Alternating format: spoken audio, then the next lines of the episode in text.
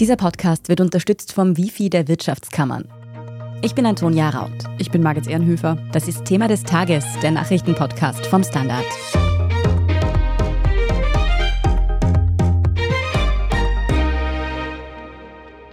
Ich hätte gerne einen Latte Macchiato. Mit Hafermilch, bitte. Passt, mach ich da. Ein Latte Macchiato mit Hafermilch. Bestellt von einem Krampus in einer Tiroler Berghütte. Mit diesem Marketing-Spot wollte die Tirol-Werbung eigentlich vermitteln, dass in Tirol wirklich alle willkommen seien. Die Landwirtschaftskammer hat das jedoch nicht überzeugt. Sie protestiert jetzt lautstark gegen eben diesen Werbespot, auch wenn der schon anderthalb Jahre alt ist. Wir sprechen heute darüber, warum die Tiroler LandwirtInnen so empfindlich auf Hafermilch reagieren. Wir fragen nach, wie wichtig Kuhmilchproduktion für Österreichs Wirtschaft und den Tourismus ist. Und wir stellen die Frage, ob die pflanzliche Alternative zur Kuhmilch denn tatsächlich auch gesünder für uns ist. Laurin Lorenz aus dem Standard News Team, du hast die Causa Hafermilch in den letzten Tagen ganz genau verfolgt. Du bist Tiroler. Trinkst du eigentlich deinen Latte Macchiato mit Hafer oder mit Kuhmilch? Ja, um ehrlich zu sein, trinke ich hauptsächlich Espresso. Und das sage ich nicht, um der Diskussion aus dem Weg zu gehen. Aber ich hätte mir ehrlicherweise nie gedacht, dass diese Frage so heftig diskutiert werden kann. Vielleicht für alle, die die letzten beiden Tage soziale Medien gemieden haben aus irgendeinem Grund. Wieso sprechen wir jetzt alle über die Tiroler und ihr Verhältnis zur Hafermilch? Also folgendes ist passiert. Die Tiroler Landwirtschaftskammer hat sich öffentlich darüber beschwert, dass in einem Werbespot der Tirol-Werbung ein Krampus einen Latte Macchiato mit Hafermilch und nicht mit Kuhmilch bestellt. Und das sei laut der Tiroler Landwirtschaftskammer ein Affront gegenüber den Bauern und die Arbeit der Bauern im Land würde dadurch nicht entsprechend respektiert werden.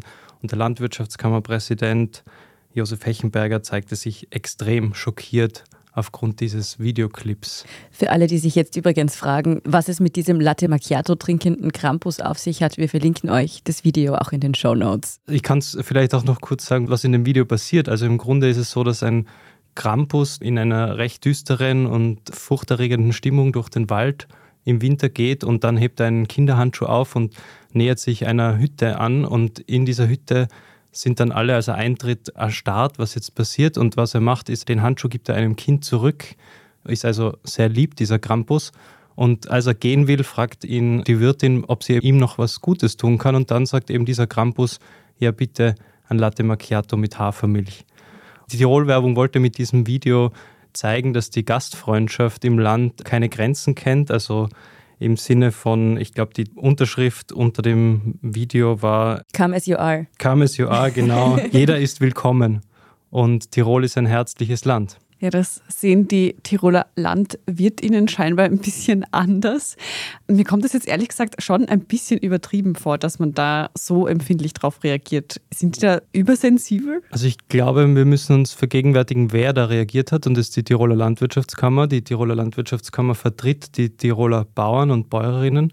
Und das sind ungefähr, also es gibt in Tirol, glaube ich, ein bisschen mehr als 14.000 land- und forstwirtschaftliche Betriebe bei 750.000 EinwohnerInnen. Also man sieht, das ist eine gesetzliche Interessensvertretung, die da ihre Stimme erhoben hat. Die Bauern als Stand haben in Tirol traditionsgemäß, sind sehr angesehen und haben auch sehr viel Macht. Also auch der Landwirtschaftskammerpräsident Hechenberger ist nicht nur der Vorsitzende der Landwirtschaftskammer, sondern ist auch ÖVP-Nationalratsabgeordneter. Und natürlich ist auch in der Tiroler Landesregierung die Bauernschaft immer gut vertreten. Also eigentlich ist dieses Beispiel ein, wie soll ich sagen, ein Diamanten für jemanden, der nach einem Beispiel sucht, wie Lobby- oder Interessensvertretungen sich äußern und einmischen. Was mich interessiert hätte, was sagt denn jetzt eigentlich die Tirol-Werbung zu dieser harschen Reaktion auf einen noch dazu ja schon relativ alten Werbespot? Genau, die Tirol-Werbung hat darauf reagiert, insofern, dass sie gesagt hat, ja, sie werden das Thema Hafer, jetzt gibt es ein Thema Hafer, sensibel hinterfragen und der Werbespot und die Kampagne wird gebremst und überarbeitet. Dazu ist zu sagen, dass die Tirol-Werbung im Eigentum des Landes Tirol ist und auch der Tirol-Werbungschef Patricio Hetfleisch gesagt hat, dass es zwar keine politischen Interventionen gegeben hat, das hat er dezidiert ausgeschlossen, aber sehr wohl haben natürlich die Politikerinnen und Politiker in Tirol der Tirol-Werbung ihre Meinung kundgetan. Ja, es ist ein bisschen ein Trauerspiel, auch für die Tirol-Werbung natürlich, weil sie haben mit diesem Video versucht, neue Zielgruppen anzusprechen. Also es gibt ja mittlerweile viele Menschen, die laktoseintolerant sind, gar keine Kuhmilch mehr trinken können. Es gibt junge Menschen, die aufgrund von Umweltbedenken auf pflanzliche Alternativen umsteigen. Und das ist eine Zielgruppe, die natürlich auch das Land Tirol im Sinne eines Tourismuslandes ansprechen will. Dass es gelungen ist, zeigt, glaube ich, auch, dass dieses Video ausgezeichnet wurde bei einem Award in Frankreich. Das war eben vor ein paar Tagen. Und diese Auszeichnung hat dann auch dazu geführt, dass dieses Video noch einmal aufgeschlagen ist und sich gewisse Player gemüßigt gefühlt haben, da zu intervenieren. Und das hat wohl auch niemand damals erwartet, dass es so etwas wie ein Hafergate mal geben könnte. Wir schauen uns jetzt gleich noch die wirtschaftlichen Hintergründe etwas genauer an, um vielleicht verstehen zu können, warum das eben die Tiroler Landwirtschaftskammer so aufregt. Danke aber dir erstmal für deine Zusammenfassung der letzten Tage, Laurin Lorenz. Bitte gern, danke. Verena Keinrad aus der Standard Wirtschaftsredaktion. Kuhmilch scheint also für die Tiroler Landwirtinnen ein enorm wichtiges Produkt zu sein. Wie groß ist denn Milchwirtschaft in Österreich tatsächlich? Also die Milchwirtschaft hat schon Gewicht in Österreich. Sie ist der wichtigste landwirtschaftliche Sektor im Land. Also sie stellt fast ein Fünftel der landwirtschaftlichen Produktion. Jährlich werden fast vier Millionen Tonnen Rohmilch erzeugt. Und man kann sagen, 26.000 Bauern, Bäuerinnen leben von diesem Markt. Und dieser Markt ist von starken Spannungen geprägt. Also wir haben in Österreich einen Selbstversorgungsgrad von 150 Prozent. Wir produzieren also weit mehr, als wir benötigen. Wir brauchen in hohem Maße Exporte und dort ist man natürlich starkem internationalen Wettbewerbsdruck ausgesetzt. In Holland, Deutschland etwa wird einfach in viel größeren Maßstäben gearbeitet. Die Preise in der Milchwirtschaft sind daher seit Jahren ein Reizthema.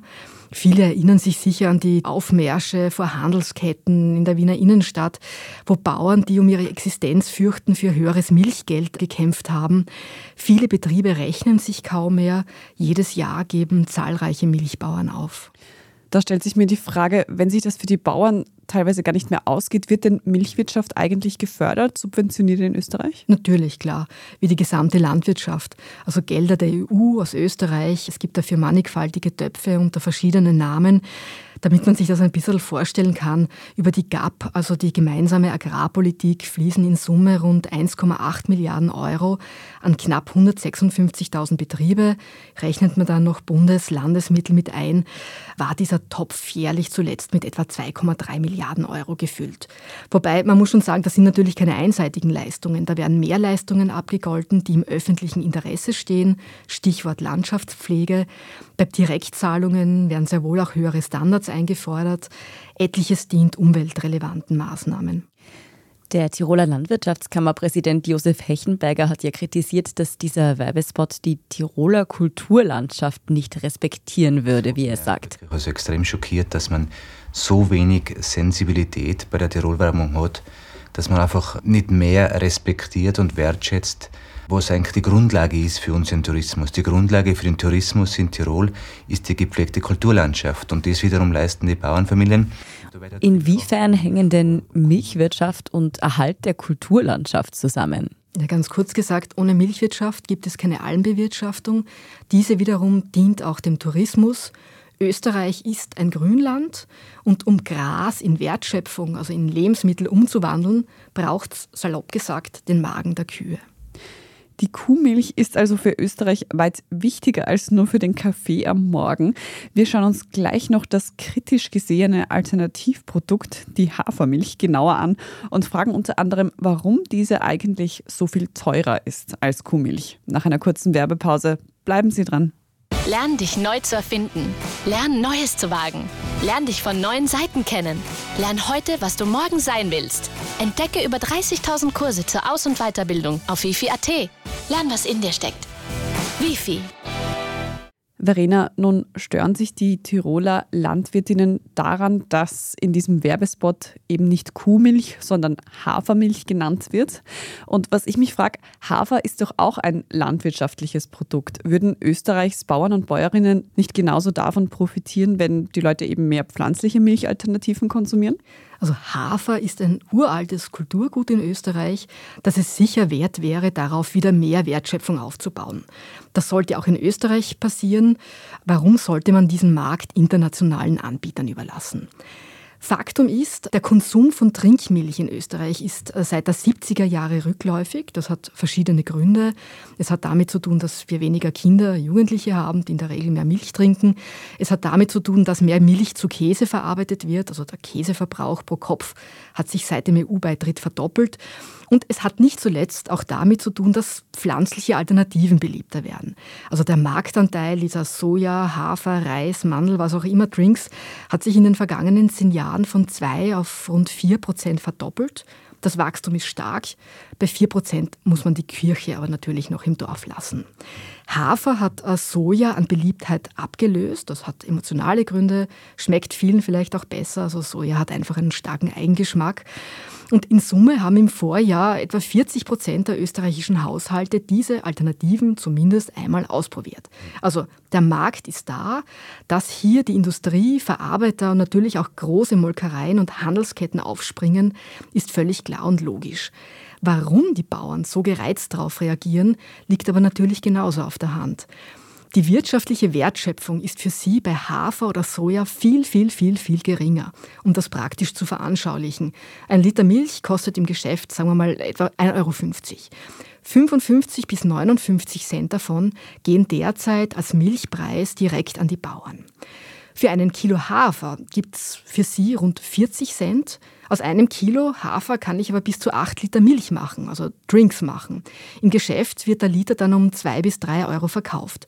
Das heißt, für den Handel, für Verarbeiter ist das ein gutes Geschäft. Die große Wertschöpfung liegt hier in der Distribution, in der Vermarktung. Die Bauern selbst haben da relativ wenig davon. Also ich wage mal zu behaupten, vermutlich würde ein großer Landwirt in Österreich ausreichen, um den gesamten Haferbedarf für Drinks hierzulande abzudecken. Was ich mich dann aber immer frage, wieso ist denn eigentlich Hafermilch im Geschäft so viel teurer als jetzt zum Beispiel Kuhmilch? Wie du schon gesagt hast, ist Hafer ja eigentlich viel billiger, als jetzt eine Kuh zu halten. Und sonst ist ja eigentlich nur noch Wasser dabei.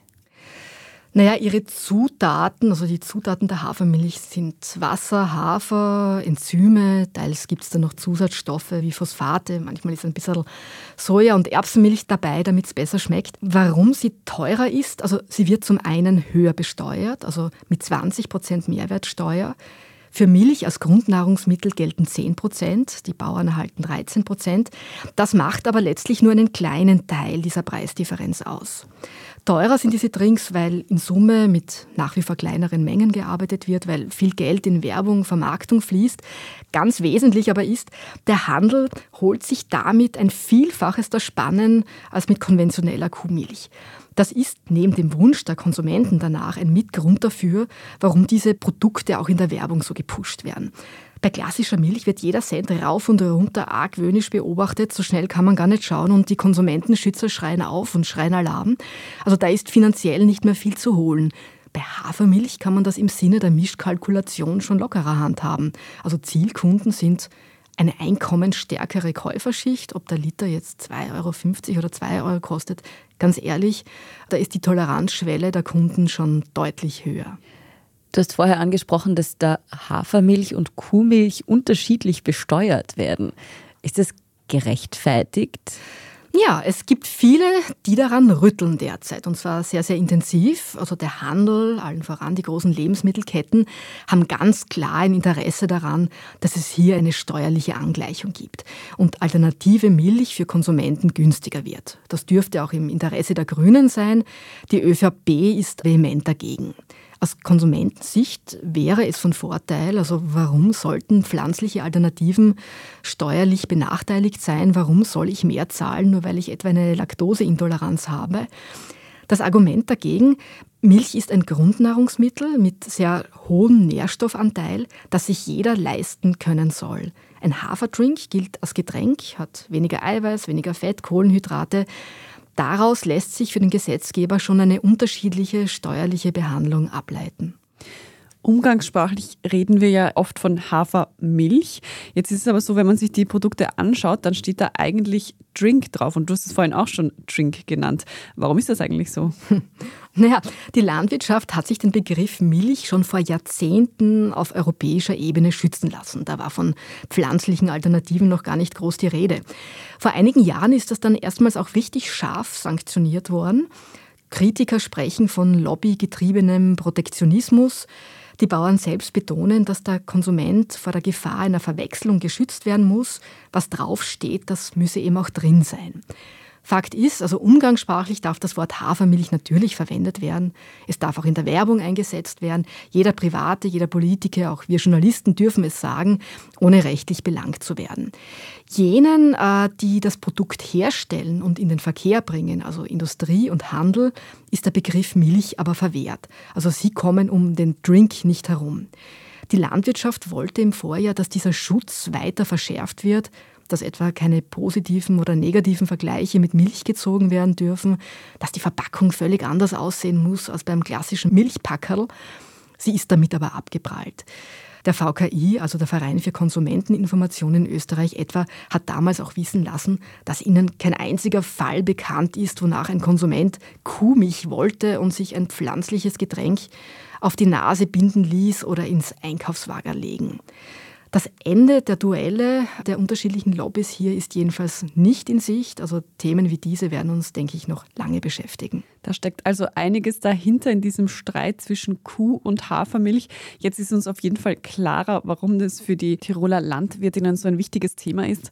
Danke dir dafür, Verena Keinrath. Sehr gern, vielen Dank. Pia Kruckenhauser aus der Standard Gesundheitsredaktion. Abschließend wollen wir uns noch anschauen, ob es eigentlich überhaupt sinnvoll ist, jetzt Kuhmilch oder Hafermilch zu konsumieren. Also unabhängig jetzt vom wirtschaftlichen Faktor, sollten wir aus gesundheitlicher Sicht jetzt eher auf Kuhmilch setzen oder auf Hafermilch? Das kann man sich in Wirklichkeit aussuchen. Prinzipiell spricht nichts gegen das Milchtrinken, also jetzt das Kuhmilch trinken. Das andere sind ja streng genommen Drinks, keine Milch. Die Milch ist ein wichtiger Lieferant von Kalzium und ja, das brauchen wir für die Knochen, keine Frage.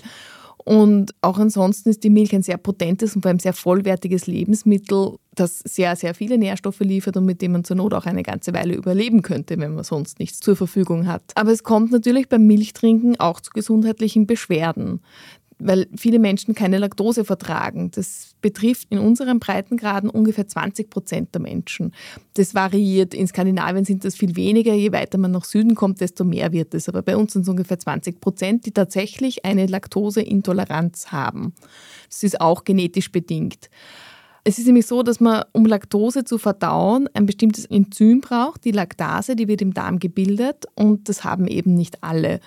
Vor allem tritt es sehr oft erst im Erwachsenenalter auf. Das macht evolutionstechnisch durchaus Sinn, weil früher war Milch, Muttermilch und auch Tiermilch für die Kleinen oft wirklich überlebenswichtig, weil es eben sonst nichts gab.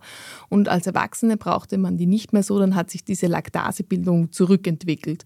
Das ist der Grund, warum heute viele Erwachsene keine Milch vertragen. Später ist es aber dann auch nicht mehr tragisch, weil man eben die Milch nicht mehr braucht. Es gibt auch eine angeborene Kuhmilch-Eiweißallergie. Das ist aber ganz was anderes. Das hat nichts mit Laktoseintoleranz zu tun.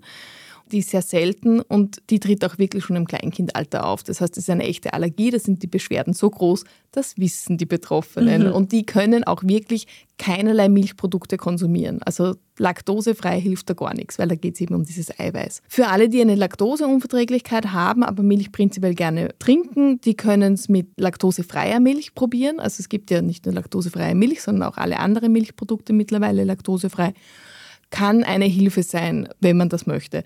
Prinzipiell ist eine Laktoseunverträglichkeit kein gesundheitliches Problem. Also da entstehen keine gesundheitlichen Folgeschäden oder so.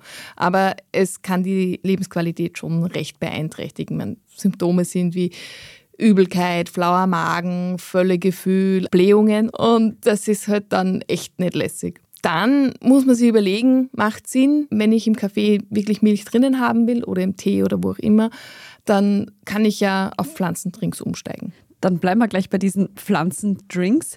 Wie schaut es denn da aus, wenn wir jetzt konkret, weil wir heute so viel über Hafermilch sprechen, dabei bleiben? Ist denn Hafermilch gut für den Körper? Auch bei Hafermilch ist es so, die ist weder spezifisch gesund noch spezifisch ungesund. Das ist halt einfach ein Pflanzendrink, der die Kuhmilch ersetzt. Da gibt es unterschiedliche Angebote.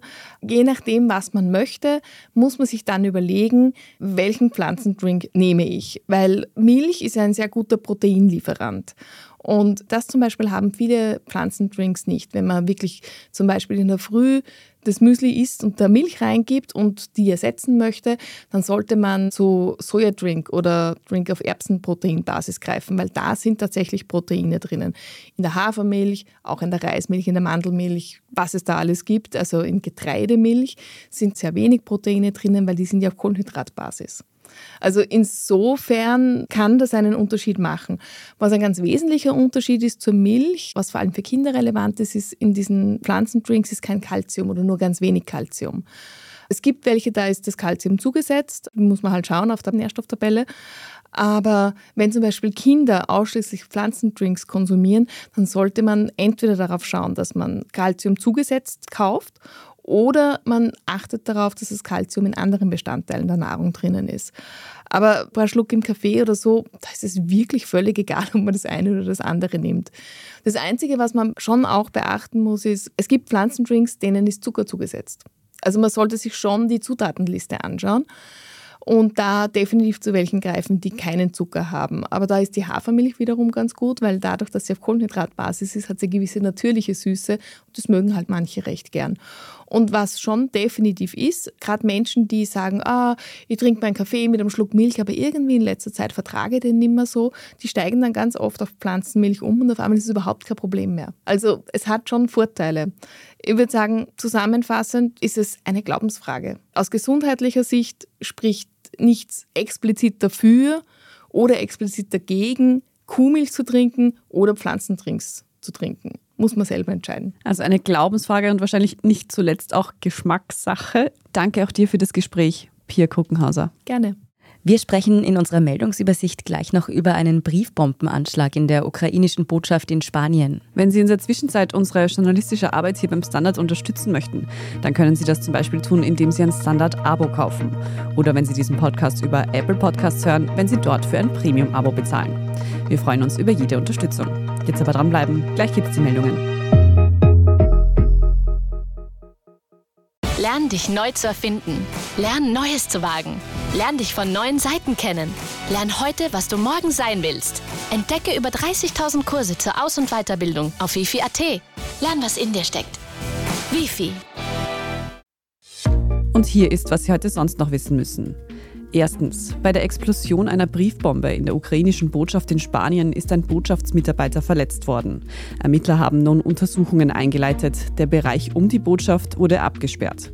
Der ukrainische Außenminister rief außerdem alle ukrainischen Botschaften in der Welt dazu auf, ihre Sicherheitsmaßnahmen zu erhöhen. Zweitens. Heute Donnerstag am 1. Dezember ist Welt-AIDS-Tag. Weltweit leben über 38 Millionen Menschen mit einer HIV-Infektion. Bis zum Jahr 2030 wollen die Vereinten Nationen AIDS aus auslöschen. Doch in der Realität steigen die Zahlen der HIV-Neuinfektionen und auch AIDS-bedingten Todesfälle in einigen Teilen der Welt sogar immer noch an. In Österreich gibt es rund 9000 Infizierte. Und drittens, in einer Tierklinik in St. Pölten in Niederösterreich hat der erste Kater neue Hinterbeine aus dem 3D-Drucker erhalten. Das Tier namens Pauli hatte beide Unterschenkel bei einem Unfall verloren. Nun wurden sogenannte Endo-Exoprothesen für Pauli angefertigt und in zwei Operationen implantiert implantiert. Hm, ist schon wirklich sehr interessant aus. Ein Bild sehen Sie natürlich auf der Standard.at. Leider nur von der Hinterseite. Ich hätte auch gern gewusst, wie der Pauli denn jetzt reinschaut. Abschließend haben wir übrigens noch einen Hörtipp für Sie. Diesmal von unserer Podcast-Kollegin Franziska Zeudel. Und zwar aus unserem Schwester-Podcast Besser Leben. Passend zum 1. Dezember geht es da heute nämlich ums Thema Basteln. Franziska, was habt ihr da alles so besprochen? Wir haben uns passend zur Weihnachtszeit angeschaut, was uns eigentlich Basteln bringt. Das kennen wir alle ja noch von unserer Kindheit und machen es jetzt eigentlich großteils nicht mehr. Es ist aber trotzdem sinnvoll, auch für erwachsene Menschen.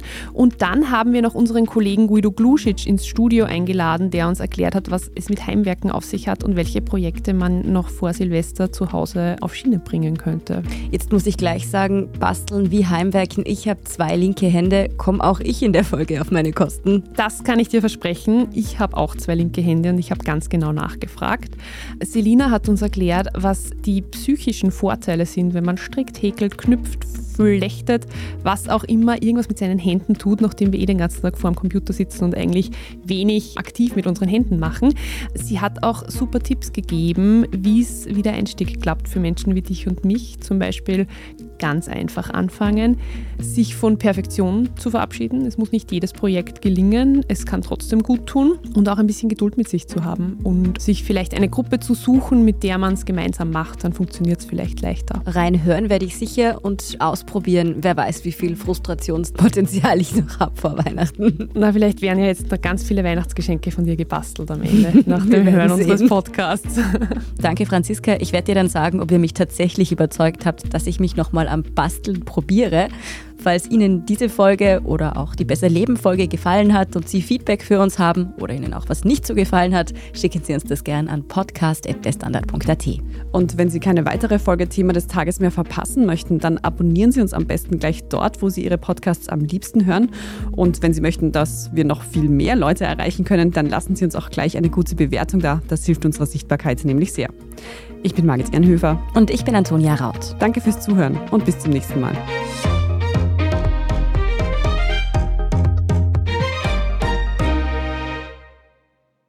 Lern dich neu zu erfinden. Lern Neues zu wagen. Lern dich von neuen Seiten kennen. Lern heute, was du morgen sein willst. Entdecke über 30.000 Kurse zur Aus- und Weiterbildung auf wifi.at. Lern, was in dir steckt. Wifi